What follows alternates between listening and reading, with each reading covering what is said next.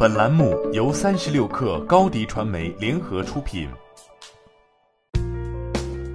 本文来自三十六氪作者李振良。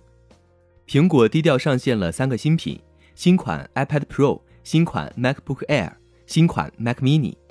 根据往年惯例，苹果春季发布会之前会提前几天发布一些硬件产品。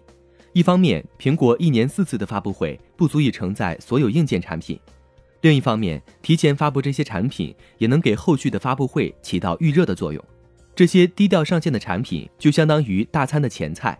但是今年情况特殊，据外媒报道，苹果春季发布会因疫情影响取消，因此今天发布的几款产品到底是前菜还是已经步入了正餐，就很难说了。新款 MacBook Air 售价七千九百九十九元，相比上一代价格有所降低。符合条件的学生起步价为七千一百九十九元，每位顾客限购五部。不过，目前新款 MacBook Air 尚未正式开售，在苹果官网上仅能查看价格而不能下单。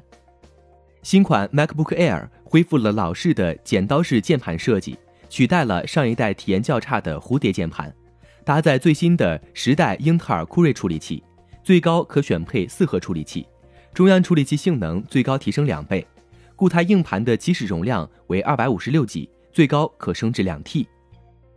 值得一提的是，新款 iPad Pro 终于开始支持触控板，与其搭配的妙控键盘也内置了触控板，这也了却了 iPad 用户多年来的一个心愿。现在除了手触控笔、键盘之外，用户又多了一种与 iPad 互动的方式。此外，苹果还带来了新款的 Mac Mini，加量不加价是这款新品最大的优点。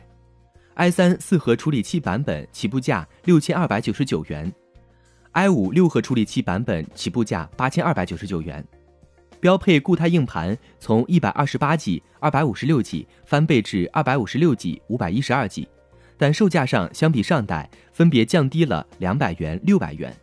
运行内存最高可选配六十四 GB。固态硬盘最高可选配两 TB。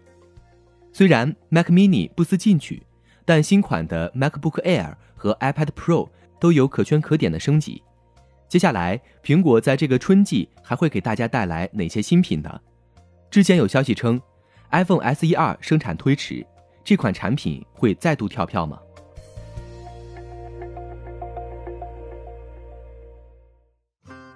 欢迎添加小小客微信。